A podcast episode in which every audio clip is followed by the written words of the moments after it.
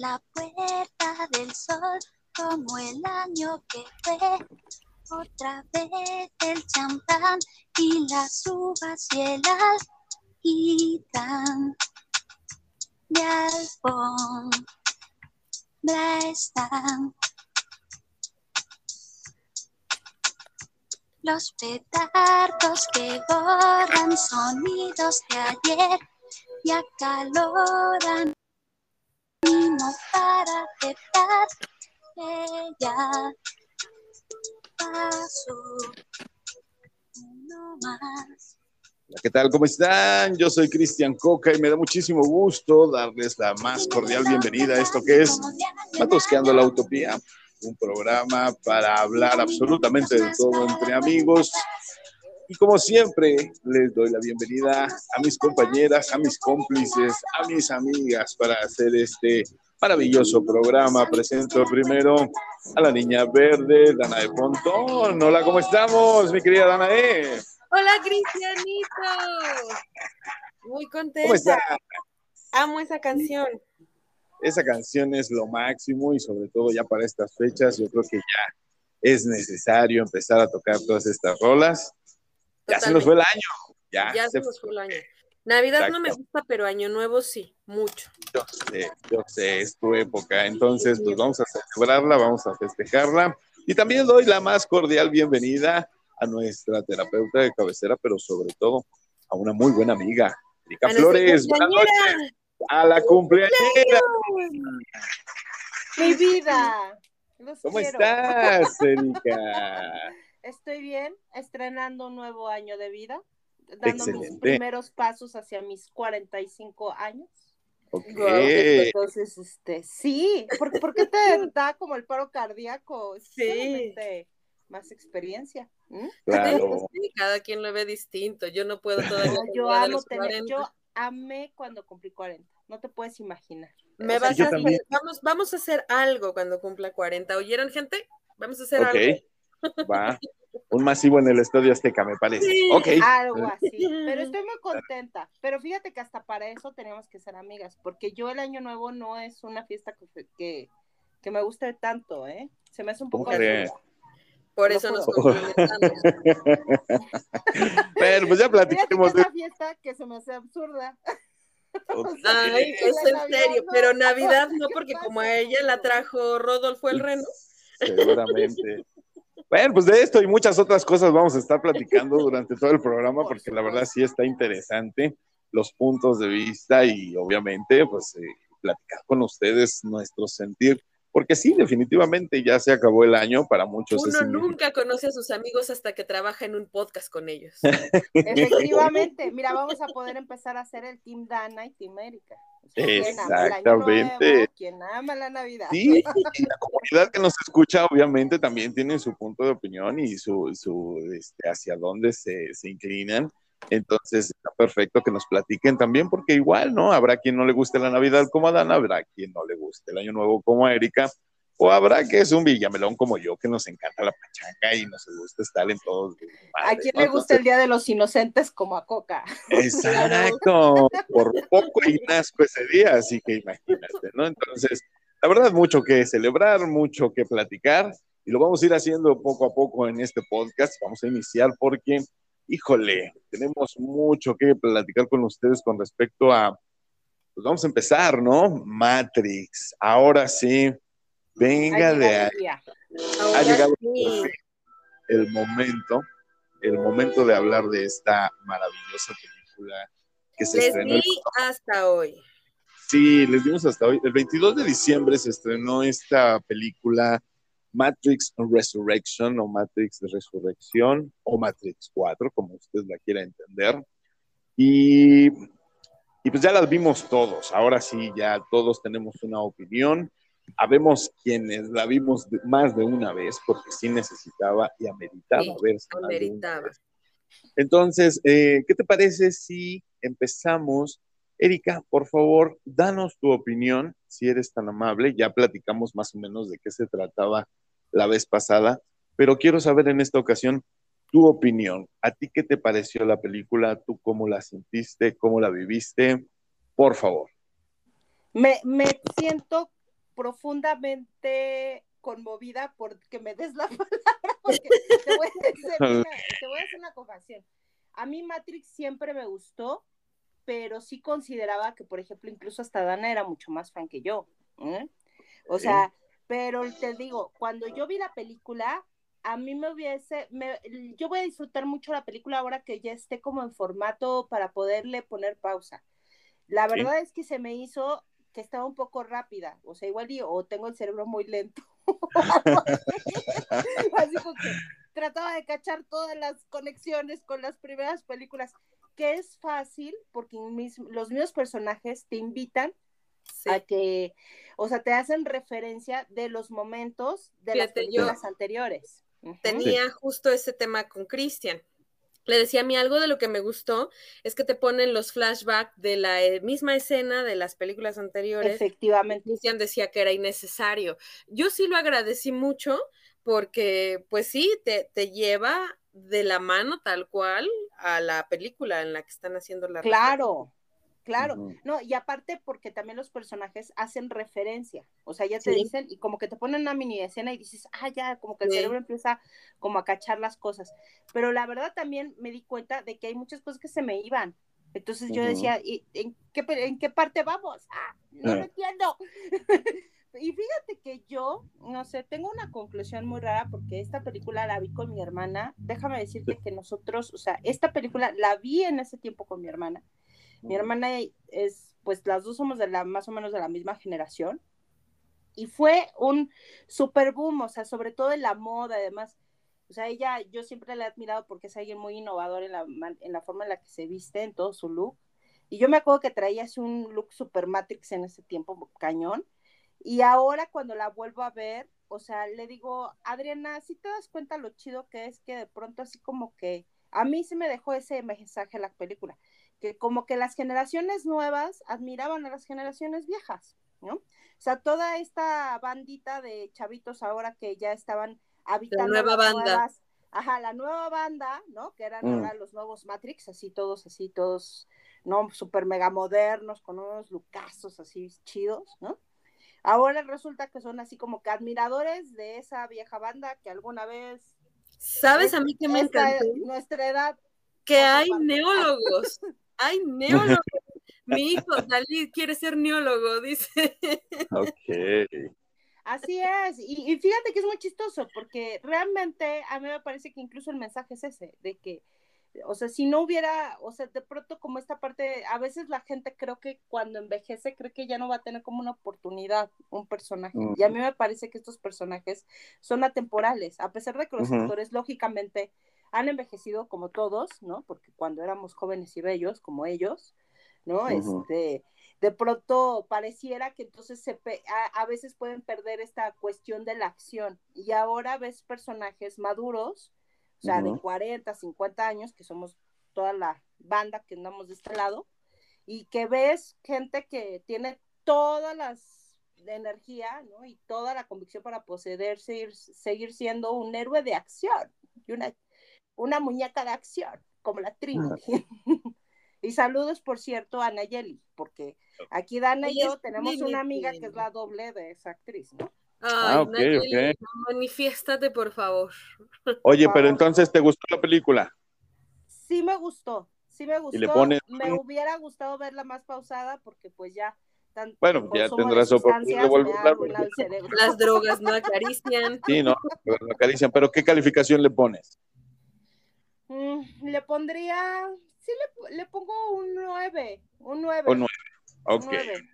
no me super encantó, pero sí me gustó. ¿Sabes qué no me encantó? No me encantó mm. mucho como ahora el Neo de ahora. Sí, recordaba mucho a John Wick, la verdad. Claro, sí. De pronto yo decía, me confundía como de personaje, también había un momento en donde de pronto así como que los poderes que le daban se me hacían más así como tipo chamán, como escudo de protección, ¿no? Nada más con las manitas, así. ya no era este niño que así con el puño y volaba por los aires, pero no sé, un 9, un 9. Me hubiera gustado más ver un niño más, este, más así, más... Más niño. Más trascendental, más así. Ahora los poderes dependían mucho como de la pareja principal, ¿no? Entonces, que la sentí más como de los gemelos fantásticos, actívense. Los que han visto esas caricaturas sabrán por qué. de poderes de los gemelos fantásticos. Si recuerdan más o menos lo que hacían, pues más o menos es igual. Sí, más o menos. Yo, creo que la historia es diferente, completamente diferente a lo que fue la 1, la 2 y la 3, ¿no? La, yo creo que la historia empieza al revés. A mí al principio se me hizo ligeramente lenta.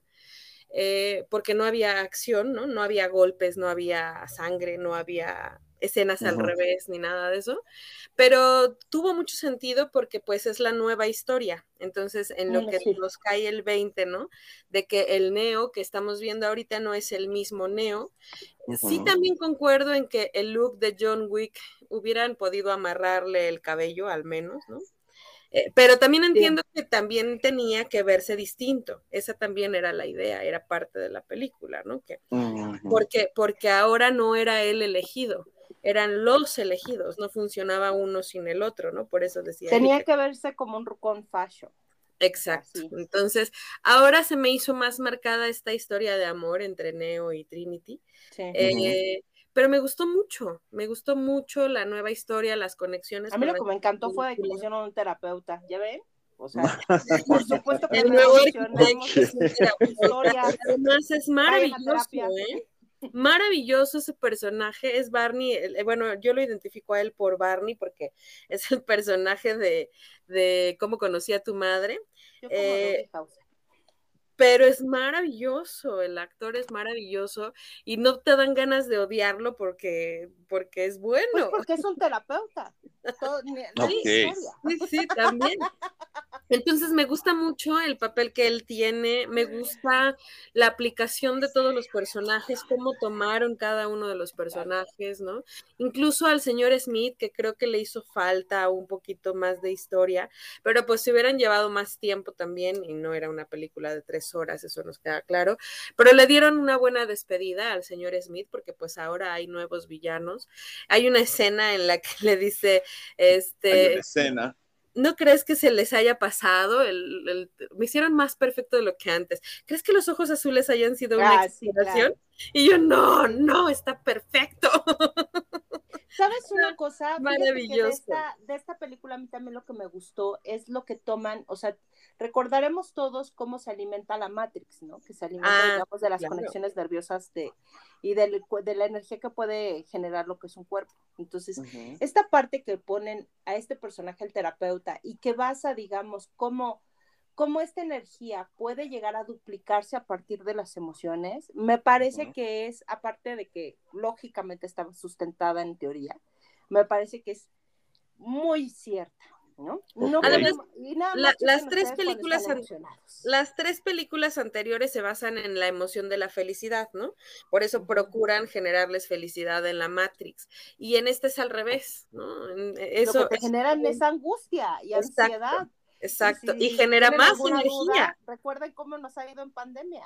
Exacto, exacto. Por eso, por eso sí me gustó mucho, me parece, eh, la verdad es que siempre me ha parecido demasiado Matrix, ¿no? Desde la 1, o sea, los poderes que de pronto le salen de la nada, eh, pero pues bueno, tomando en cuenta que están en una realidad virtual, pues puede ser, ¿no? O sea, puedes incluso volar. ¿Qué calificación le das? No, por supuesto 10, por supuesto. Perfecto. a mí sí me encantó. Bueno, pues eh, una vez exponiendo sus, puntos de vista, todos ellos muy válidos, porque al igual que la gente que nos escucha, pues tienen todo el derecho a opinar y, a defender sus puntos. Eh, les voy a decir yo a mí qué me pareció. A mí, de entrada les digo, me gustó, como fanático de las primeras tres películas, sí, sí me gustó, sí la disfruté de, de principio a fin, pero sí creo que cae en, la categoría de una joya que nadie pidió de entrada, ¿sí? Yo creo que el hecho de, hay un chiste maravilloso en, el, primer acto de la película, donde precisamente el agente Smith le dice a Neo, Warner Bros. nos está presionando para hacer la cuarta versión de, ah, de este videojuego. Y ya nos dejó claro que la van a hacer con o sin nosotros. Ese para mí fue el mensaje más claro que pudo darnos Lana Wachowski, que fue la directora de esta película, de lo que sucedió. Ella no tenía intención de hacer una cuarta, pero Warner, en su afán de vender boletos y en su afán de seguir manteniendo viva una franquicia, ¿por qué? Porque aceptémoslo, Warner tiene pocas franquicias con que competirle a Disney. Ya olvídate de Marvel, Disney, el conglomerado, el animal que conocemos como Disney, pues está compitiendo directamente con Warner. Entonces, yo creo que son mercados diferentes, ¿no? Tú lo ves como diferentes, pero a final de cuentas es eso, eh, películas de ciencia ficción dan en donde a final de cuentas mercados distintos. Puede ser. es como más es, más para todos. Aquí voy con que nadie la pidió. Ah, Voy a que las primeras tres películas hablaban de un punto en específico, que era la toma de decisiones. Realmente somos libres. Mm, sí, pero ya no era. No, aquí no se mantiene. ¿No te acuerdas que dicen de que la toma de decisiones son la, es una es tan importante, claro. Pero sigue siendo obligatorio para poder la película ya va en otra situación. La película ya está enfocada a cómo Neo le cambió la programación a Trinity, por qué Trinity ahora tiene los poderes de Neo, por qué ahora los dos tienen que vincularse para generar esta energía. O sea, ya se fueron por el lado romántico, lo cual, insisto, me gustó.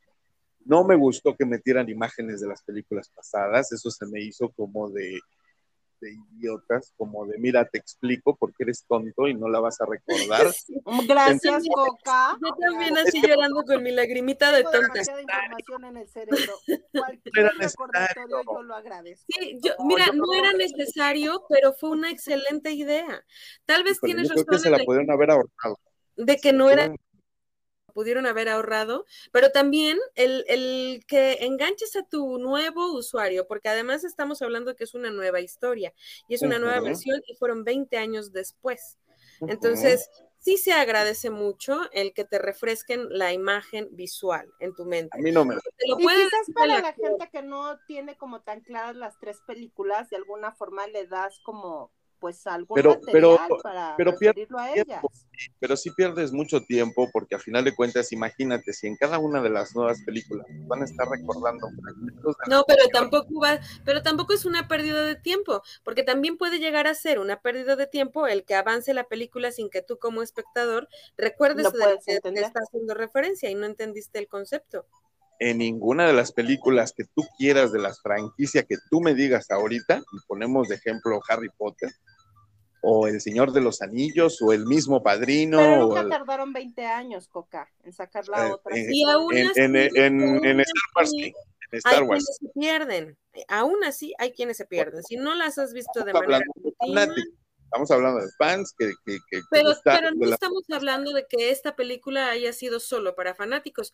por supuesto que sí, por supuesto que sí. porque si no, no sería una película comercial cada una de las cosas que vimos en pantalla, ¿sí? Fue para darnos gusto. Mira, ahí está esta referencia. Mira, claro, claro, pero al mismo tiempo jaló un mercado. Mi hijo no es de las películas de Matrix y él esperaba con ansias esta película. E incluso ya espera con ansias las seis. Ajá, pero tuvo que haberse fumado las primeras tres y entender el concepto para ver la, la cuatro. ¿sí? Pero eh, eh, aún así es un nuevo mercado yo creo que están dando, y esto pasó. Bueno, es claro que a ti no te gustó y a Dana sí le gustó. No, ¿qué dije? dije?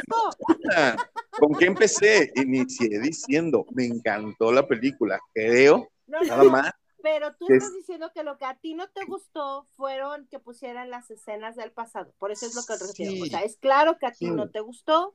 No, esa parte. Sí, me, sí le gustó. A mí también me gustó. O sea, ahora por, otro lado, mucho Alzheimer. Hay una, hay una, hay una con respecto a la primera película en donde a los hermanos Wachowski les dan 10 eh, millones de dólares, ¿sí? Y con esos 10 millones hacen una sola escena. La escena principal, la, la primera escena donde Trinity eh, se agarra a chingadazos con los policías, que volvieron a recrear esa escena para esta película, ¿sí? Esa escena les costó 10 millones de dólares, ¿sí? y cuando mostraron esa escena a los, a los ejecutivos de Warner, les dieron el resto del dinero. Y ahorita en esta, en esta película no vi nada novedoso, no vi ninguna escena de movimiento de cámara que me asombrara, no vi el, bullet time adecuado, solamente esta payasada de que se detiene el tiempo, Neo, no puede avanzar, pero el arquitecto sí. y ahora hace campos de fuerza con las manos. Ah, eso siempre lo ha hecho, ya lo había hecho desde la 2 y desde la 3, pero insisto, no se ve impresionante. Las primeras tres películas nos impresionaron a nivel tecnológico, a pues nivel de historia. ¿Qué, tan impresionante debía ser 20 años después? Lo hubieran tenido que sacar fuego de, o sea, no sé, vamos a esperarnos a ver Avatar y te contesto esa pregunta en donde la tecnología va a ser impresionante. Son historias distintas. No, no, no, estoy hablando de directores. Sí, por supuesto, y te voy a decir por qué, porque son directores que innovan en su tecnología. son directores que realmente... Pero la película es distinta. Ya lo sé, pero es ciencia ficción, ¿sale? Entonces, mi punto es ese. Que no podemos comparar una era una película que nadie pidió, que creo que se hubiera quedado perfecta en tres. hubiera quedado perfecta en tres. Nos dieron Pero gusto. está perfecto cuatro. Espero que en serio de todo corazón deseo que no saquen una quinta porque si es la van a sacar, quedó sobreentendido. Una historia que ya está más sobreexplotada. Van a e el cielo de colores. No me van a ofrecer nada tecnológicamente impresionante en sus escenas y su historia va a ser redundante. Lástima, en serio, porque el concepto era perfecto sobre pues como cambiaron la historia, no sé si redundante, pero sí sea a lo que te refieres. Pues, digo, Jada Smith no se la crees de viejita, no se la crees, los prostáticos que le pusieron están horribles. Prostéticos. gracias, Eric. Los prostéticos que le pusieron se ve fatal, se ve fatal, no se la crees nunca. Y te digo, amé la película, me gustó, se me hizo entretenida, pero creo que no era necesaria, nada más. Y con eso me quedo. Obviamente ustedes que nos están escuchando, pues platíquenos si son fanáticos de las primeras tres películas, cuéntenos cuál fue su opinión. Y pues bueno, ya ahí está, les hicimos nuestra, nuestra reseña y sobre todo, pues nuestras opiniones. Yo le doy un 8, un 8 así de fácil. La me, gustó, pero hubo más cosas que digo, creo que creo que no las podemos haber ahorrado. Pero bueno, ahí está. Ustedes platíquenos. Vámonos con una recomendación que quiere hacer mi queridísima Dana. Platícame, ya viste por fin el final de La Casa de Papel. ¿Qué onda con esta serie española? ¿Cómo terminó? Pues me encanta la nueva versión, el nuevo enfoque que le dieron al profesor. Eh, no sé si, eh, Cristian, ya dijiste que no la has visto. Erika, ¿tú la has visto? Ya, ya vi la, ya la vi completa. Fíjate que me volví a animar a verla por la recomendación que hiciste hace unas semanas porque a veces que te dije, es que yo me quedé como en la tercera porque como que me dio hasta coraje ver mm. por qué había empezado, o sea, yo así de, mm. no, que mueran todos, ¿no? Entonces, por idiotas. Este, pero fíjate que ya vi la última, me, me gustó, me gustó bastante el desenlace. Sí, el enfoque que le dieron al profesor, ¿no? O sea, e, este, este, cambio de de pues personalidad que tenía al inicio, el, el toro, el torno, tono, perdón, dramático, ¿no? me gustó mucho, en verdad es una muy buena serie. La última temporada la dividieron en dos partes. La primera la sacaron en junio y estos últimos cinco capítulos que sacaron los sacaron ahora en, en noviembre. Ya, ya me la aventé ahora en estas vacaciones y está maravillosa. Ya se supone ahora sí es la última, ya fue el final. Entonces, me gusta mucho la psicología de todos y cada uno de los personajes que aparecen allí. Tienen todas sus razones, me gustó mucho. Eh, obviamente hay pérdidas de papeles entrañables en, a lo largo de toda la serie, ¿no? Eh, que de pronto dices, ¿cómo Fíjate que a mí la razón por la cual empezó la 3, que fue así como de, ah, el personaje que le empieza, para mi gusto, al final terminó redimido. Sí. sí. Es que eso pasa, eso pasa. Cuando inicia la tercera temporada, porque pues perfectamente la hubieran podido dejar en la 1 y la 2 y sacan la 3 y ya inició con una tontería, pero lo supieron, le supieron dar un, giro bastante entretenido e, e, interesante. Entonces, está muy buena, es el robo magistral de estos eh, ladrones de guante blanco que son magos porque eh, engañan, ¿no? Hacen factores, hacen este actos de ilusionismo maravillosos y pues así es como robaron la primera vez eh, la Casa de Moneda de España y esta última vez es el Banco Nacional, ¿no? Entonces, muy, muy buena. Sí, y, creo que también, ¿sabes una cosa? Creo que ah, vale mucho la pena verla, no nada más por el robo, eh, por la parte de la acción, sino porque al final de cuentas es una crítica a la economía. Sí. O sea, la realidad es de que poco a poco nos estamos convirtiendo en una, en personas que nuestra economía está basada en tarjetas, en tarjetas con ceros, en donde realmente no sabemos si esos ceros existen, si realmente están respaldados en el banco, si simplemente son como códigos electrónicos, ¿no? Es, no sé, a mí me ha sorprendido mucho a veces ahora salir a lugares donde ya no hay efectivo, o sea, ya no te aceptan el efectivo. O sea, aunque tú ya llegues con monedas, ya no hay quien te reciba monedas. Entonces, es impresionante también el darte cuenta de que nuestra economía está cambiando, que lógicamente es una economía inflada, ¿no? En donde no sabes si sí realmente ese peso es, es real o no es real. Y, y creo que es una crítica a, a, cómo hemos estado llevando también nuestra, nuestra parte, nuestra economía y cómo nos basamos, digamos, en ella. Entonces, mm. eh, vale mucho la pena, véanla. Y está, está en Netflix, para quien no la haya visto. Y pues bueno, ahí está la recomendación, nos la había platicado hace unos meses Dan y ahorita pues nos insiste porque ya vio el final, si usted no la ha visto, yo la verdad me quedé en la primera temporada, pero sí, sí planeo darle una oportunidad a esta serie española de Netflix. Y también, mi queridísima Erika, nos vas a platicar sobre otra serie. Esta es una serie mexicana que también está en Netflix, al parecer. Cuéntame. Que sí, es una, es una serie, la voy a platicar muy, muy, este, ¿cómo se llama? Muy, muy rápido, ¿no? Es una serie mexicana, esta la hace Ludwika Paleta, ¿no? se, llama Madre, se llama Madre Solo hay dos, es de estas como propuestas que está trayendo Netflix, sobre todo con, con respecto a, a comedias, ¿no? En, lo que es su plataforma, ¿no? Esta es la, va, acaba de lanzar lo que es la segunda temporada. Em, ¿Qué les puedo decir? Me es difícil a veces verla sin darle como que ese tono como de, de telenovela, ¿no? O sea, yo crecí con la televisión. yo crecí en la televisión con una abuela que se aventaba todas las telenovelas de Canal 2. Y Ludwika Paleta era de las personajes principales siempre. Y sigue siendo. Entonces, pues al final de cuentas está esta mujer, ¿no? Con Paulina Goto, pero me parece que también eh, al principio como que me, de eso de que uno no puede dormir y dije, bueno, me la voy a chutar a ver qué tal, ¿no? Porque necesito reír. Entonces, de algo ridículo, pero porque hablaban de, pues de esto, de que de pronto así, fíjate que es algo que yo he notado que a veces sí es un miedo, si tú quieres fantasioso, pero que llegan a tener muchas madres, que es que les en, en el hospital, ¿no? o sea, de si verdad será mi hijo o no será mi hijo. Sí, es real, ¿eh? O sea, creo que casi no lo hablamos entre mujeres, pero todos cuando vamos, digamos, en algún momento a tener un parto en hospital, tenemos como cierto temor, o sea, nos tratamos de asegurar de que el niño esté casi casi agarrar el Esterbrook y ponerle en el cuerpo nuestro nombre. o sea, de, implantarle un chip en la mano y localizarlo. y es, algo muy loco es algo muy loco, ¿no? Entonces, eh, creo que toman este miedo muy básico de la maternidad para hacer como esta comedia en donde unas bebés son cambiadas de mamá, ¿no? Y al final de cuentas, eh, la historia transcurre de cómo estas dos mujeres ejercen su maternaje.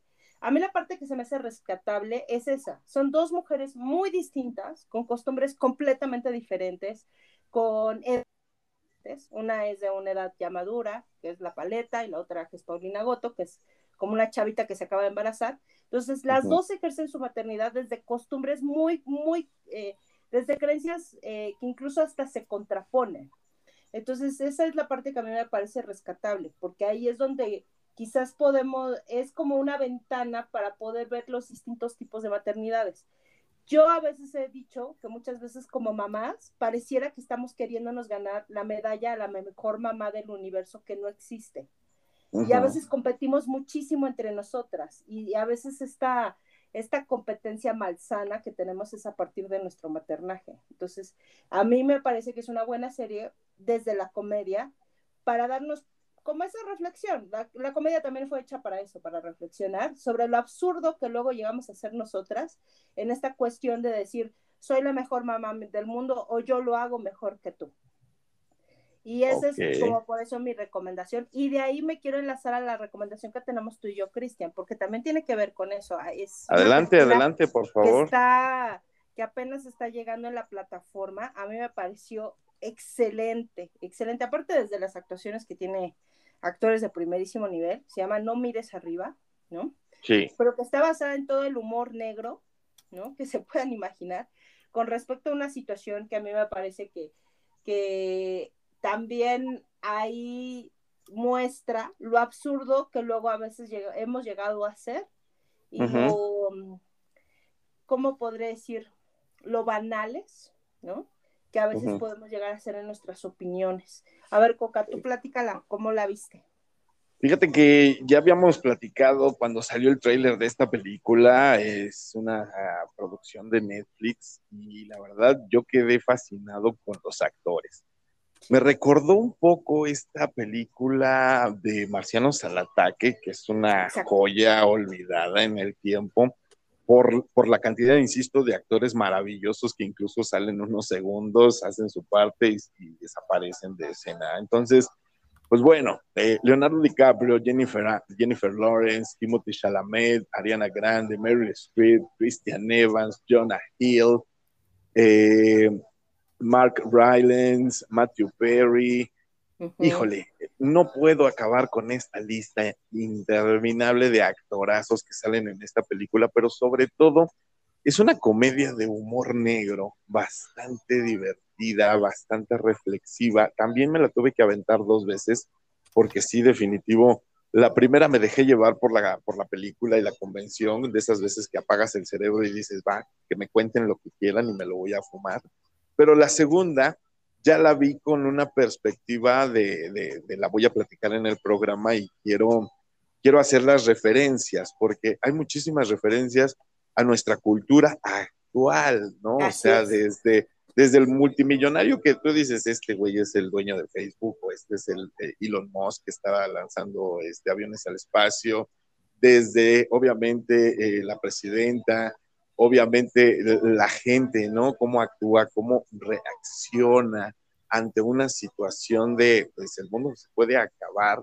y que lo agarren de botín político en esta película, a mí me dio muchísima risa, pero insisto, tenemos la prueba de cómo acabamos de vivir una pandemia, ¿no? Y que no existió un solo país, por muy avanzado y primer mundista que tú me pongas de ejemplo, que no haya agarrado la onda del COVID como, como una situación política, Entonces, digo, para muestra nuestro propio país. Entonces, obviamente se dio en Estados Unidos, se dio en Alemania, se dio en Francia, se dio en Sudamérica, se dio en todas partes. Entonces, esta película refleja mucho esa, esa parte humana en la cual nos está cargando la chingada a todos, pero hay que sacar raja política. ¿Para qué? ¿Quién sabe? Pero hay que, hay que buscar hasta cierto punto una ventaja, un, un algo, ¿no? Entre seres humanos insisto, con un, aderezo de una comedia súper elegante, súper obscura.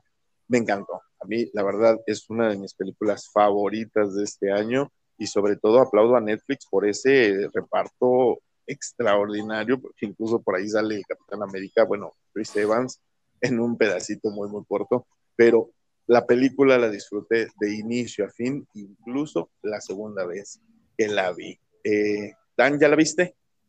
No, no, pero ya está en mi lista. No, pero vela, porque en verdad yo creo que también, como te comento, es una crítica a los problemas que estamos teniendo como sociedad, no nada más políticamente, sino también con lo que es el cuarto poder, que es la comunicación. Sí. O sea, la realidad es, el nombre. es impresionante cómo también manejan todo lo que ahora ha sido en redes sociales, cómo de pronto ya algo se puede llegar a ser viral, ¿no? Como hay personas que, digamos, utilizan luego problemas serios o gravísimos que luego pasan en nuestra realidad para simplemente hacerse famosos o para parodiarlos o para simplemente tomarlos con frivolidad.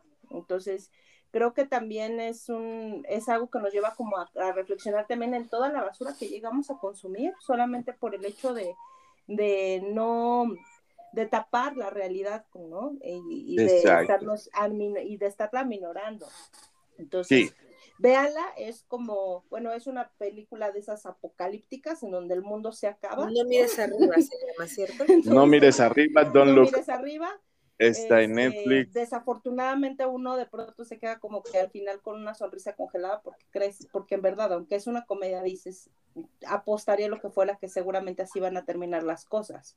O sea, que mucha gente lo va a tomar como, como broma, ¿no? O que van a pensar que, que todo es una farsa, ¿no? Porque así es, ¿no? Lo vivimos también, como decías, en el COVID, ¿no? ¿Cuánta, bueno, todavía, cuánta gente se tardó a veces en creer que realmente el virus existía? Claro, no, y, y en sacar provecho, en sacar provecho, o sea, lamentablemente desde vendedores de, de cubrebocas, pasando por todos los políticos Los vendedores de gel, o sea, ya Sí, sí, sí, se han todo, hecho todo, miles de estudios en que no se pasa por contacto con las cosas. Exacto, pero bueno, eh, pues ahí están nuestras recomendaciones, ya nos comió el tiempo, vamos a dejar las demás recomendaciones para futuros programas, nada más les quiero comentar que este 26 de diciembre cumplió 50 años Jared Leto, este maravilloso actor que yo, lo verdad, lo, lo empecé a ver en, en por un sueño y a partir de ahí me hice fan de él, es un maravilloso actor, ahorita lo recordarán como el último guasón.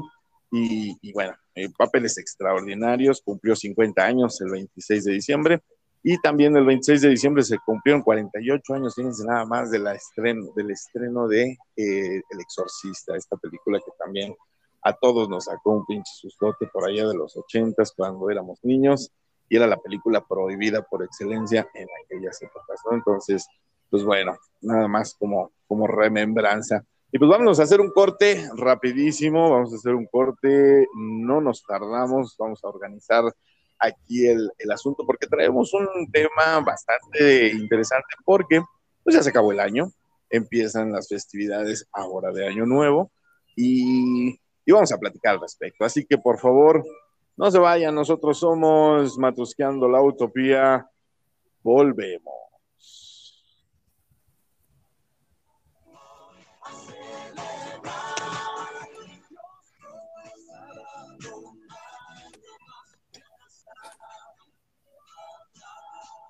Pues ya estamos de regreso en esto que es Matusqueando la Utopía. Muchísimas gracias por continuar con nosotros. Eso es New Year's Day con YouTube. Esta maravillosa banda irlandesa que también nos regala una canción preciosa para el día de Año Nuevo. Y pues eh, fíjense que eh, nos quedamos hace un momento con las recomendaciones y me gustaría cerrar. ¿Qué pasó, mi querida Dan? Es que, es que quiero hacer algo en particular. Por favor, por favor, adelante. Happy birthday. Happy birthday to you. Mm. Happy birthday, dear Christian. Happy birthday to you. Ahora imagínense con todas sus piernas del productor.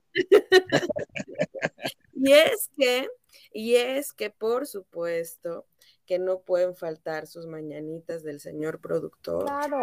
Ah, Porque además también es su cumpleaños el miércoles el 29. 29 de diciembre. Escuchan mis mañanitas, díganme. Sí, que por supuesto, muchísimas gracias. Claro, son las primeras mañanitas que me ponen por Con cumpleaños.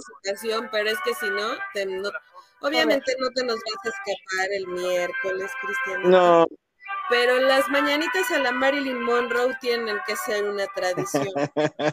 me encantan. Muchísimas gracias, Dan. Te amo, te amo con todo mi corazón y lo sabes. Te abrazo fuerte. Muchísimas, muchísimas gracias. El próximo miércoles 29 de diciembre le doy una vuelta más a este sol. Cumplo 42 años y me siento muy bien, me siento muy feliz, muy tranquilo, muy emocionado. Creo que, como dicen por ahí, los 40 son los nuevos 20, entonces eh, estoy muy emocionado de estos nuevos 20. Creo que Cristian 2.0 está listo, Cristian recargado. 2.0. Exactamente. Exactamente. Y la verdad es que Muchísimas gracias. Está teniendo fallas técnicas y no, no, no es que no te esté celebrando porque sea una grosera. No, yo sé, yo sé. es que tiene un problema técnico, pero ahí se vuelve a conectar ahorita de nuevo. Este, pero pásatela muy bonito, Cristian. Te abrazo fuerte. Te amo con el alma. Muchas felicidades. Que esta nueva vuelta al sol sea maravillosa y que ahora fíjate la gran ventaja y de esta nueva fase, pero ustedes no lo saben, pero el año pasado no te vi a la cara mientras te cantaba esta canción, ahora sí. ahora exactamente. especiales. El, año pasado andábamos un poquito más desconectados, pero este, ahorita sí nos estamos viendo, oyendo y muchísimas gracias por mis mañanitas, la verdad.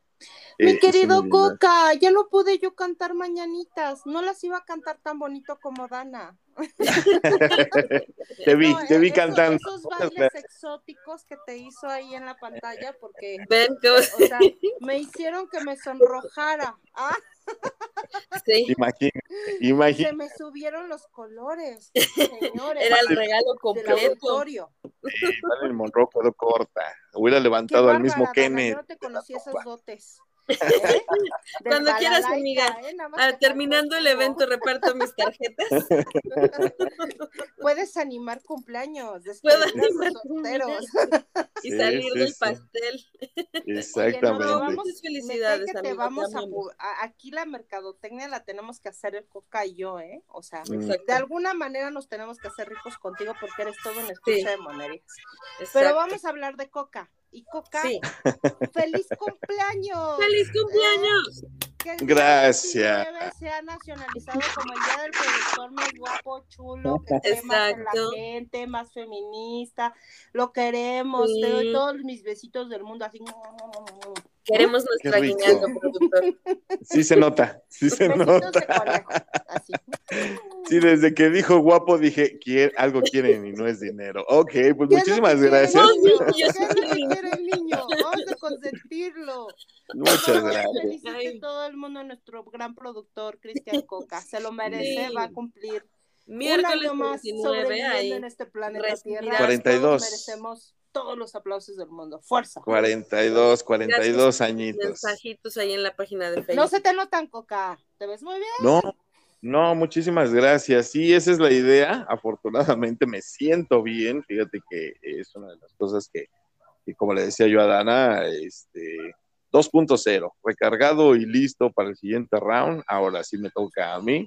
El primero me agarraron bien en la pendeja, pero ya ahorita creo que ya vi cómo está el chiste y creo que puedo dar una mejor batalla. Entonces, agradezco, en serio, agradezco infinitamente sus felicitaciones. Muchísimas, muchísimas gracias. Yo me fui por mi chela. Lo que no saben ustedes es que traigo una cerveza en la mano porque no sé cantar, pero voy a hacer un brindis por Salud, compañero. Salud, Yo un tequila. Muchas gracias. Brindis por este hombre talentoso, guapo, que aparte cree en proyectos, emprendedor. Te deseo en verdad que tengas un chingón año de tu vida. Que sea un año lleno de triunfos, de muchos logros.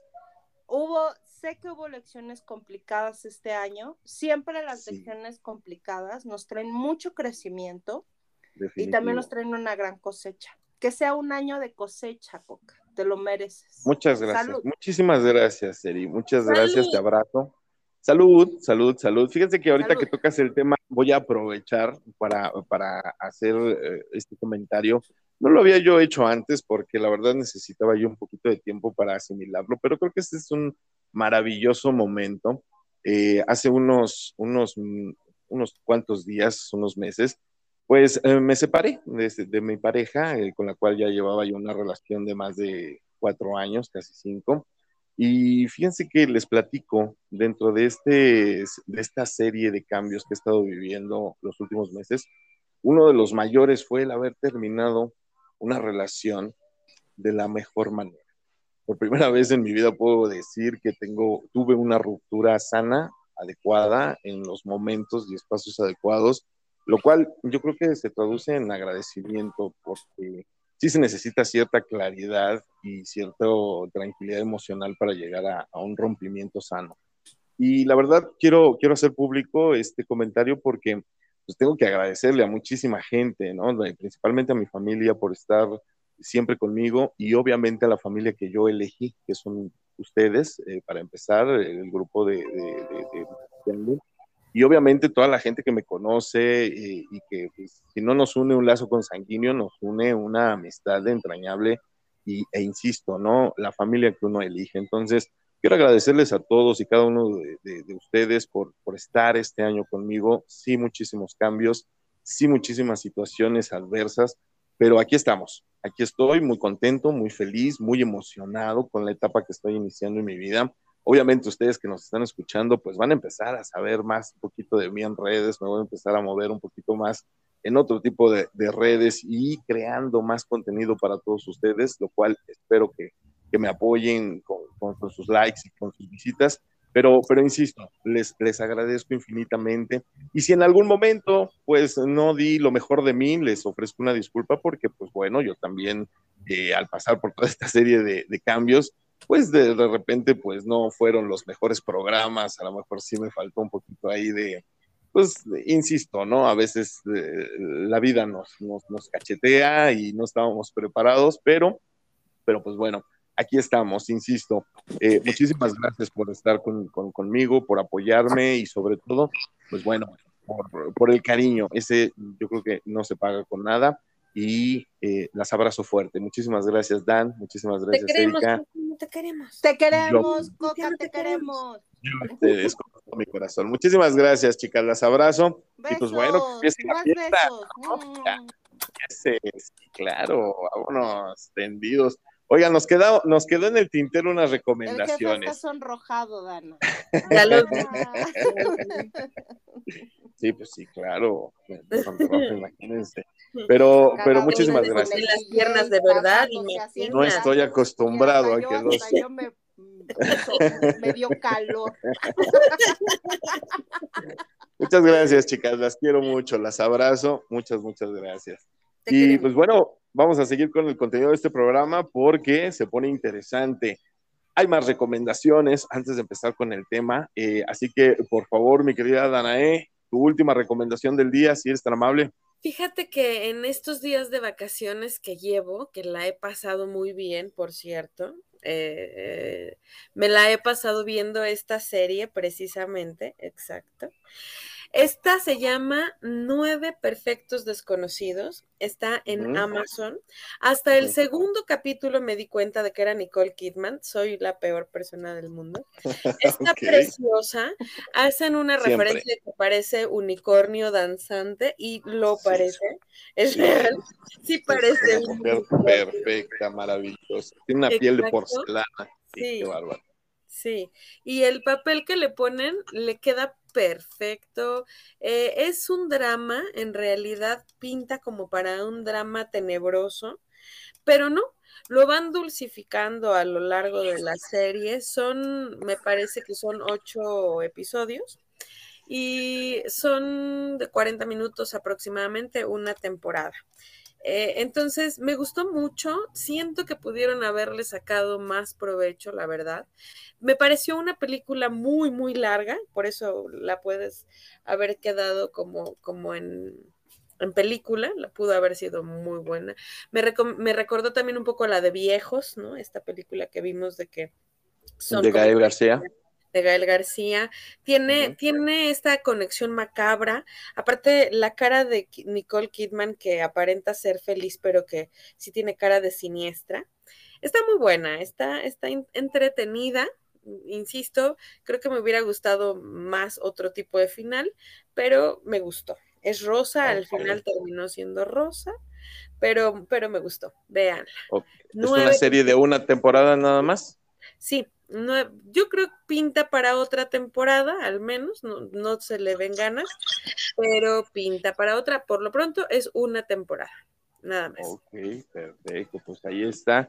Si usted tiene esta aplicación de Amazon Prime, ahí puede disfrutar de esta serie con eh, esta mujer maravillosa, Nicole Kidman.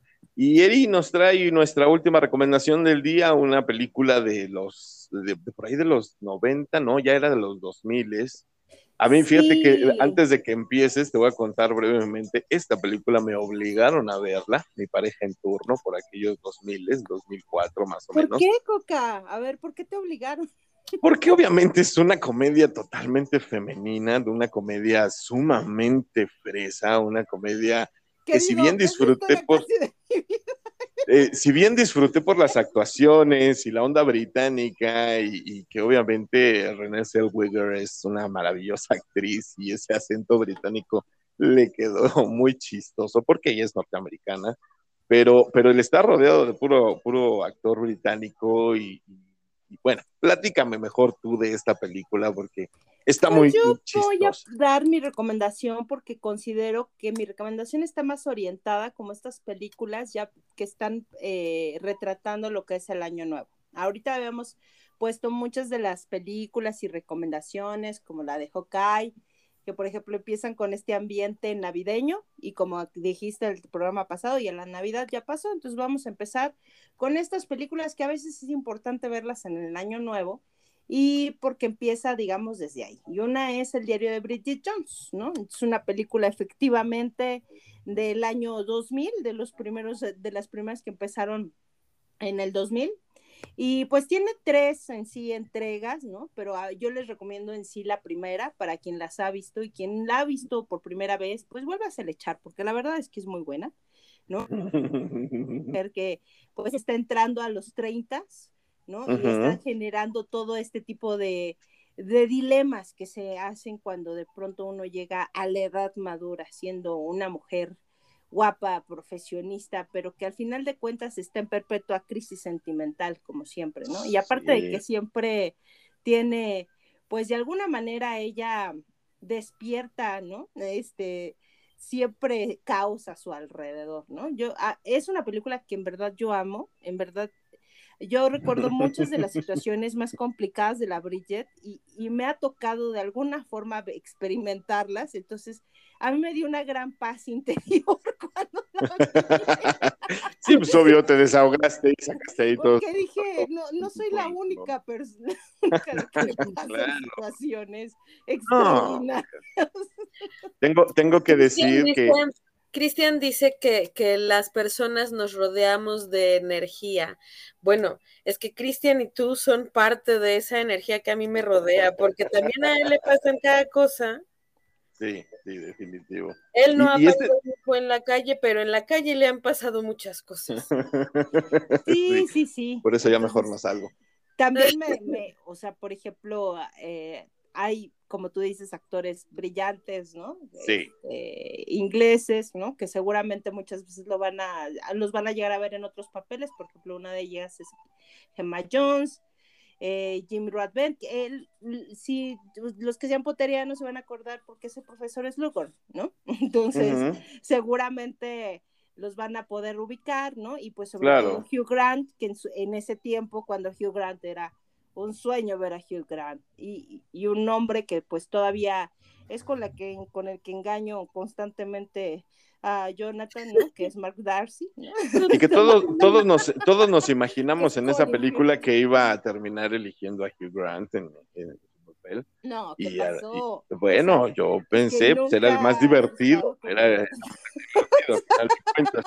Este, pero, pero insisto, esta película sí de plano eh, me dirijo a todos los hombres que nos estén escuchando. Esta es una película que definitivamente, si usted va a ver con su pareja, novia, amante, esposa, o lo que sea, este, sí, definitivo le va a hacer ganar puntos. Nada más por el hecho de sentarse junto a ella a verla, porque es una película, es un drama completamente. No, pero sí es una película que pueden disfrutar. pueden disfrutar también los hombres, o sea, aparte de que no, sé. no sé, para las mujeres, o sea, yo no sé, pero a mí lo que es Colin Firth me fascina ese hombre, ¿no? Yo tengo que decir que fui obligada a ver a Bridget Jones por justamente nuestra compañera aquí presente, pero que no me arrepiento, que la disfruto mucho, me chuté las tres películas, por supuesto. Eso ya es demasiado para mí. Ah, está, ya no llego. Creo que todas las mujeres, bueno, todas las mujeres que alguna vez somos independientes, ¿no? Que hemos sido independientes económicamente y que hemos vivido solas, a todas nos ha tocado alcoholizarnos en medio de nuestras casas, ¿no? llorando, por supuesto, y bailándole de I Will Survive, ¿no? Y, comiendo en la radio. Sí, comiendo, helado, viendo una película dramática y llorando. claro, maldiciendo al universo por el amor. Al universo, al universo con nombre y apellido.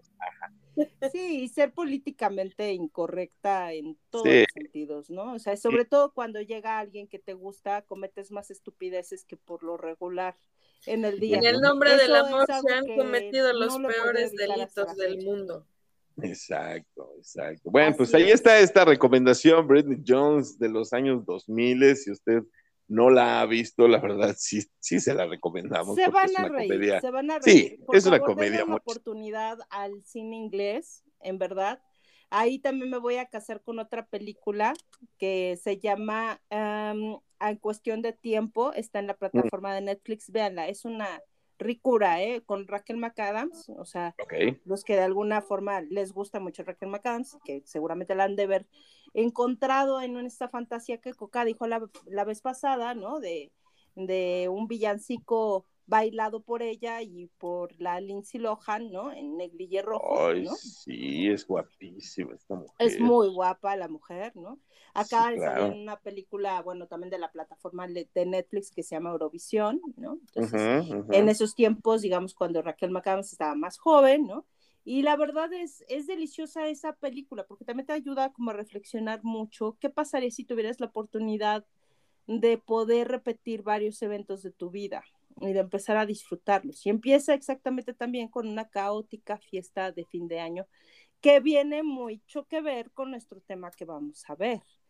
Exacto, cuestión de tiempo. Sí, en, Netflix, eh, Richard Adams tiene muchísimas películas muy, muy buenas y, y, no la pierdan de vista porque en el radar está en la nueva película de Doctor Strange y la locura del multiverso. Ah, ella es su pareja, entonces ahí tenganla, tengan en el radar, porque aparte de ser muy guapa, es muy, muy talentosa. Y bueno, hay que darle una oportunidad, cuestión de tiempo, esta película. ya le estoy poniendo de escocesa, ya le digo McAdams, es, Adams, nada más, ¿verdad? Es no tiene el Mac, de viejo. No, sí es Rachel McAdams. Perdón. Pero bueno, muchísimas gracias, mi querida Erika, por estas recomendaciones. Y pues sí, tienes toda la razón. Fíjate que ya una vez que pasan las festividades decembrinas, específicamente el 24 de diciembre, pues ¿qué nos queda? A mí, pues mi cumpleaños, ¿no? Igual que a Erika, el 25. Que por cierto, ¿cómo te la pasaste, Erika? ¿Todo bien? ¿Todo feliz? Me la pasé muy bien, comí como cerdito, así. Ah, excelente, así se debe de hacer. No existe otra que Me la pasé muy bien porque a mí me gusta mucho pasar mi cumpleaños un poco aislada. Entonces, okay. uh, voy a sacar una foto de cómo me estoy devorando un rico elote en medio de la nada. Fui muy feliz y me gusta mucho así como que acostarme en el pasto y pasármela ahí. Entonces, esa es como mi mejor ritual que yo hago. Yo siento que ahí es donde me cargo de pila y, y me, y, soy feliz. La verdad es que me gusta mucho mi cumpleaños. Me gusta, porque le está con la, estoy con la gente que más amo. Y esa, Eso es lo importante. me hace sentirme feliz y afortunada. Qué bueno, Erika, me da muchísimo gusto. Pues bueno, después de las festividades, insisto, de Navidad, nuestros cumpleaños, pues indudablemente llega el año nuevo, ¿no? Esta, esta celebración que tenemos en la cual, eh, pues más que despedirnos, eh, damos la bienvenida a 365 oportunidades de hacer las cosas diferente. Y en esta ocasión, obviamente, tanto el programa de hoy como el programa del jueves, que pues ya vamos a estar a unas horas de, terminar el año, pues quisimos hablar precisamente de eso, ¿no? ¿Cómo, cómo visualizamos? perdóname, para aprovechar el comercial, recuerden que mándenos su audio de voz también, por favor, porque vamos a ponerlo todos el próximo jueves. Es Queridos y queridas, no olviden poner su audio de voz, mandar sus felicitaciones, sus mentadas de madre al universo, el saber que este 2021 fue un año importante en sus vidas. A lo mejor hay una mentada de madre para mí por mi, por mi reseña de Matrix, me la gané, a lo mejor, entonces también, si quieren pues, mentarle la madre a... Yo, mi, mi nepotismo, que no puedo evitar. Quiero que sepan que todos los integrantes de este podcast, incluyendo a Joe Boy, somos el tipo de personas que no nos ofendemos por una mentada de madre. Así que Si ese es el caso, por favor envíe. Oh, sí, la verdad. Yo sí me digo porque no me aguanto. A mí no me miente la madre, gente. A mí no me miente la madre porque es tuyo. No hay ningún problema. Ustedes quieran lo que les nazca del corazón, este, manifiéstenlo y, y, pues bueno, vamos a platicar exactamente de por qué, por qué vemos eh, generalmente que ahora sí el año que entra nos va a ir mejor. ¿Por qué siempre pensamos para la próxima. Y en este caso en específico, el año que entra todo va a ser mejor. Yo voy a dejar algo sobre la mesa y me gustaría empezar este debate con esta idea. Simple y sencillamente significa que entonces el que termina no estuvo bien o abusamos de esta eh, imagen. Bueno, ahora sí tengo la oportunidad de, ¿no? Pero en realidad el año pasado también la tuvimos y seguimos igual. Así que chicas, por favor, en lo que se están picando la nariz, cuéntenme, ¿ustedes cómo ven esto del año nuevo? No me hace caso el señor productor. A ver, entonces le damos la palabra a la niña Danae. Por favor, si eres tan amable. Muchas querido profesor. Pero bueno, fíjate que eh, si hay algo que sí me gusta es el año nuevo, porque precisamente es la oportunidad de un inicio y un cierre de algo, lo que sea.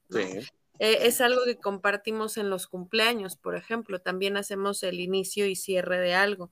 Y el año nuevo nos da esa oportunidad de cerrar un ciclo e iniciar uno nuevo, ¿no? Entonces, puede ser, mm, puede ser el año que quieras, ¿no? Puede ser este año o eh, hay quienes también celebran el año chino, también, por ejemplo. Entonces, eh, siempre son ciclos y eh, te dan esa oportunidad de lo, de lo que, Erika, de lo que tus hojas, perdón, de lo que nos da la oportunidad de hacer algo distinto, de hacer un ritual, de tener una oportunidad nueva, de reevaluar qué es lo que hiciste bien, qué es lo que hiciste mal, qué corregir, qué no corregir, qué mejorar, ¿no? Eh, incluso eh, yo particularmente tengo para Año Nuevo mi lista de cosas que sí hice, que me gustaron, las que dejé pendientes, ¿no? Eh, las que quiero iniciar y, y, y sí hago como una evaluación, me gusta hacerlo y si hago propósitos y si pido deseos. ¿Quién me viera, verdad? No, está bien. Es, que ese es el punto. Que, todos, todos y cada uno de nosotros eh, enfrentamos esta situación de un cierre y de un inicio de manera distinta, ¿no? Hay quienes para, hay para quienes el 31 nada más es una fecha, es un día más, no festejan, no celebran y, y creo que ese es el caso específico de Erika. Por favor, si eres tan amable. Fíjate que yo sí lo festejo, lo festejo más porque de alguna forma la fecha es familiar y cultural y, pues es una ocasión para alcoholizarse socialmente aceptada. Hay que aprovecharla. Sin embargo, a mí la parte que no me gusta es como toda esta parte comercial de... Ay, por Dios. De, ¿Mandé? La Navidad no tiene más grado comercial. A ver, querida, permíteme, es mi momento. Esta parte comercial de que vamos a evaluar, vamos. Fíjate que la parte que me cae gorda es esta parte de la evaluación, ¿no? Porque sí, sí te lleva como evaluar, a tratar de corregir, que ahora sí vas a enmendar toda tu vida y que siempre va a ser mejor. Es, es una mentira. O sea, todo el mundo, es como la gente que se pone a dieta y que dice, me voy a poner a dieta el lunes. Y güey, o sea, ¿qué importa si es miércoles o es jueves? O sea, si realmente quieres cambiar, no necesitas tener una fecha especial. Pero el necesitas año tener un momento donde te haces responsable de tu cambio. Y eso puede ocurrir el 5 de septiembre a las 23:52 de la tarde, o sea, no tiene que ser un día realmente relevante. A veces al igual que la Navidad y el sentido del amor no tendría por qué van a pasar cosas mágicas en el año nuevo, como que de pronto nos vamos a dormir y al otro día nos vamos a transformar porque la varita de campanita nos tocó. Y eso no es verdad. O sea, cada año. No es lo dice la niña que la trajo el reno. ¿En serio? Siempre, te voy a decir que lo que me cae gordo. No es que sean años malos, o sea, sino que por lo mismo de que tendemos a reflexionar, los seres humanos tendemos a ser tendemos a ser unos muy malos jueces de nosotros mismos.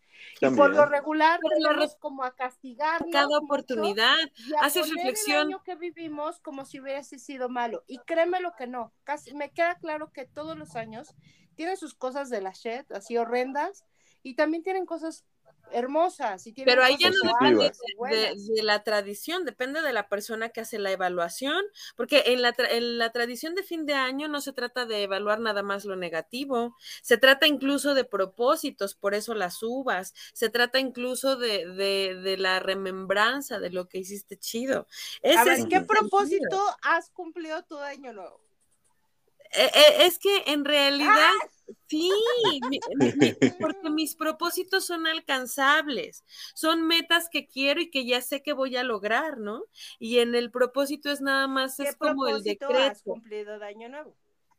empecé a estudiar una maestría. Ah, ese es un buen propósito. O sea, es, un hecho que, que, es un hecho que pocas personas tenemos la disciplina. Cambié de carro. Eh, sigue recordando sus propósitos, ¿ves? Pero, pero es un hecho que, eh, sobre todo en este país, somos Me poco gusta hacer pensar a la gente. No, no, no. Pero ¿a qué voy? A que es muy fácil de repente el primero de enero decir, voy a bajar de peso. Y voy a poner el ejemplo más común que hay, ¿no? La cuestión tanto de vanidad como de salud. Ok, va el primero de enero eh, ya me cuido, ya, o digamos, el año que entra, ¿no? Porque si lo ponemos a una fecha, nos vamos hasta febrero, los tamales y te, Porque empezamos somos muy dados a postergar. El, somos odiosos. El perfil del mexicano es procrastinador de naturaleza. De acuerdo. Es ver cómo los gimnasios, el año nuevo, el lunes, el primero del mes. Siempre nadie va. Exacto. nadie va pero el punto aquí es, es más fácil engañarnos a nosotros mismos y decir, bueno, de aquí en adelante voy a, exacto, me, es como, no, no, no, ¿sabes qué? Más que mentirte a ti mismo, yo creo que es un poquito como el, el apapacharte, decías, ver las cosas buenas, y yo creo que también dentro de lo bueno es ser un poco optimista con, con pensar que sí vamos a cambiar, que vamos a mejorar, que vamos a crecer, ¿no? Aquellos que dicen, el año que entra voy a aprender un nuevo idioma y que a final de cuentas, por cuestiones de economía, de tiempo o de lo que tú quieras, no aprendieron un carajo. Pero... Sin embargo, ¿sabes qué? Está el chip en tu cerebro. A eso y tu cerebro ya sabe que quiere aprender inglés y a lo mejor no va a ser en este año y a lo mejor tampoco va a ser el próximo, pero si lo sigues trabajando de manera consciente, que eso es lo que tienen los ciclos, específicamente el año nuevo porque es el que viene ahorita, pero cualquier cierre e inicio de ciclo lo genera, ¿no? Mira, no puedo estar, no puedo no estar de acuerdo contigo, Dana, en ese sentido, porque efectivamente los cambios o los cambios se generan a partir de tener como objetivos. Entonces, no, eh, o sea, estoy de acuerdo contigo. ¿Qué parte es la que no me gusta del año nuevo? Que siento que lo cargamos de una parte mágica que no tiene que ver con la parte que realmente hace que los objetivos se cumplan. Como el nacimiento del niño Jesús. Es la disciplina, querida. O sea, no porque me trague 12 uvas a cada campanada, quiere decir que yo voy a cumplir eso que yo en quiero obtener. No porque de pronto lo desee y así cierre los ojos y así. No, por supuesto, no. Y diga, sí, yo como el que tampoco esperemos ningún milagro caído del cielo. Hay que trabajarlo. Por supuesto, por supuesto. Mira, a mí la parte que no me gusta tanto es como esta parte de propósitos que terminan siendo de despropósitos y que terminan siendo de alguna forma a veces hasta razones para castigarse. Como acaba de decir Coca, yo conozco muchísima gente que de pronto dice, no, ahora sí voy a bajar de peso, ahora sí dejo de Es que tienes que ponerte metas alcanzables. No, no puedes decir, el próximo año me voy a dedicar a ser actriz porque pues ni siquiera eres. Por supuesto, por supuesto. O sea, tienes, que evaluar muy bien cuáles son tus metas, cuáles son tus recursos. Tus recursos, exacto. Porque incluso recursos, no estoy hablando de cuestiones económicas solamente. Porque, además, porque además me vas a decir, quiero para el próximo año adelgazar, pero vas a seguir tragando pan de dulce en la mañana y en la noche y, y, y haciendo ejercicio lo mismo que un carajo, pues no es compren semilla de Brasil para eso, eso sí es magia. Por cierto. bueno, lo que pasa es que yo creo que simplemente es como tratar de, darle, mira, yo por eso les digo como de que esto lo voy a hacer el próximo año. Para mí siempre mi invitación es, ¿y por qué no lo haces ahora? O sea, para mí es el día más especial de tu vida es ahora. Porque es una ¿quieres cultura. hacer algo, quieres algo, no, es que el próximo año este voy a ser una mejor persona, güey, empieza hoy. ¿Sabes, ¿sabes también, por ejemplo, los, los norteamericanos le llaman eh, resolutions, ¿no? Las resoluciones de Año Nuevo, que es diferente a lo que nosotros manejamos como eh, propósitos. Hay una gran diferencia entre una resolución y un propósito. Luego entonces, eh, propósitos podemos tener muchos y sabemos que nuestra disciplina va a influir para llevarlos o no a cabo. Punto. ¿Sí? Podemos tener mucha voluntad, si no hay disciplina, la voluntad se jode y viceversa, ¿vale? Pero podemos ir haciéndonos a la idea también de tener resoluciones. ¿En qué crecí? ¿En qué no crecí? ¿Qué hubo en mí que haya cambiado, evolucionado para bien o simple y sencillamente me dejé llevar por un día más? ¿sí? Entonces, a partir de eso, irle dando un sentido a lo que es el verdadero año nuevo, ¿no? Entonces, yo creo que es muy personal, ¿sí? Así como hay gente que celebra eh, Navidad con la familia, Año Nuevo con los amigos, pues es muy, muy personal también esta parte de lo que tú determines para estas fechas, ¿no? Entonces... Yo estoy de acuerdo contigo, Coca. Me fascinó ahorita cómo lo pusiste. Creo que lo que no me gusta a mí del Año Nuevo es que por lo regular las evaluaciones son duras. Tratamos de ponerlas nada más como premio castigo y, y aparte aminorar a veces lo que hacemos. Creo que yo, si yo lo solo digo que depende lo acabas, a ver, aguanta, cómo lo veas. preguntas, ¿qué aprendí? ¿Qué aprendí? ¿No? ¿Qué, ¿qué, ¿En qué contribuí en este año para que mi año estuviera así? Claro. ¿En qué vamos a, vamos a... No en lo que me hicieron los demás. No, no, no. Juicio, no, no necesitamos un juicio, es un cierre, es un ciclo, es algo nuevo, es para recibir con, y con estar amor. Claro, Y estar claro que hay cosas que no se van a cerrar, Dan.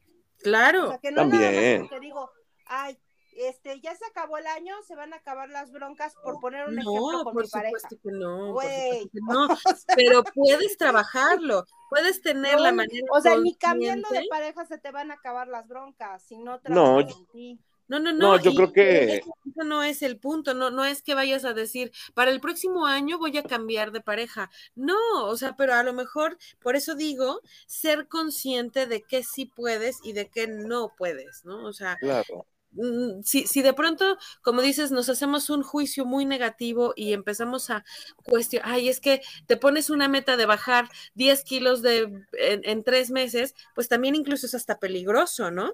Entonces, piensa, piensa, no, no es nada más pedir por pedir, se trata de justamente hacer un juicio, una valoración, no de que te estés latigueando, lo que ya dice José José, ya lo pasado, pasado y no me interesa, no, se trata justo el año nuevo es eso, es deja lo que traes atrás e inicia, tienes una oportunidad para hacerlo nuevamente, ¿no? O sea, y te puedes volver a equivocar y la puedes volver a cagar y eso no significa que no puedas hacerlo bien o mal otra vez. Eso es el año nuevo.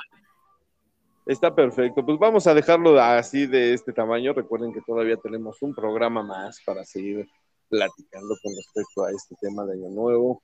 ¿Cómo lo ven ustedes? Platíquenos ustedes que nos escuchan, cómo cierran sus años nuevos, su año nuevo, a, qué conclusión llegaron o simple y sencillamente cómo se sienten al cerrar este ciclo. Platíquenos, platíquenos y nosotros pues mientras los dejamos con esta reflexión, vamos a despedirnos, chicas, por favor, si son tan amables. Mi querida Danae, tus redes sociales y tu conclusión. Muchísimas gracias. Disfruten el año nuevo, disfrútenlo, ríanlo, gozanlo, vívanlo, no lo padezcan, no lo padezcan. Ya para padecerlo tendrán el resto del año.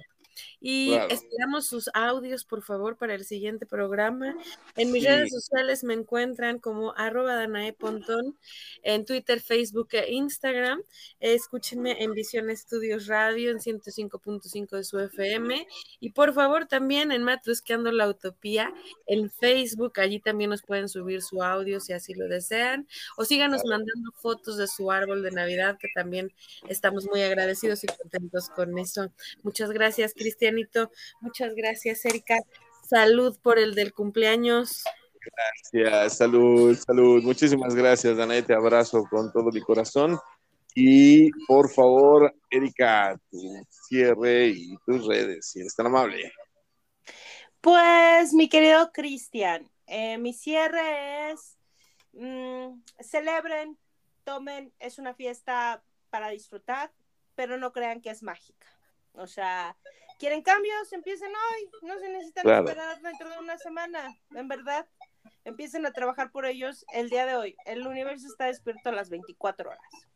Y mis redes sociales son Matrusqueando la Utopía en Facebook y Erika Flores Rojero. Y sí, sí, sí, sí. Ya empecé a hacer mis, mis ya, en otras partes. En en Twitter y en Instagram. Ahí me ah, qué bien. Ok. Lo he cumplido. Ahí está. y tengo un filtro toda roja como si estuviera embriagada, ¿no? Pero ah. yo soy una manzana.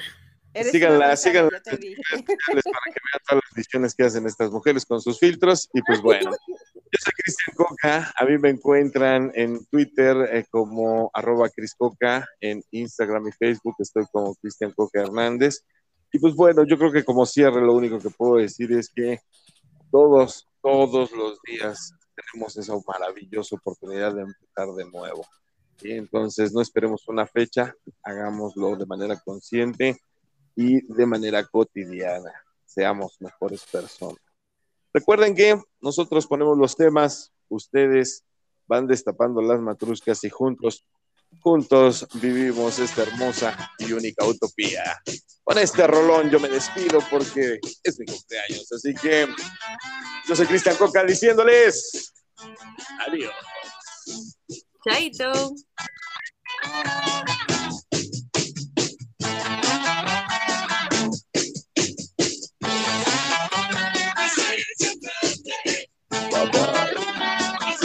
Los quiero, bye. Música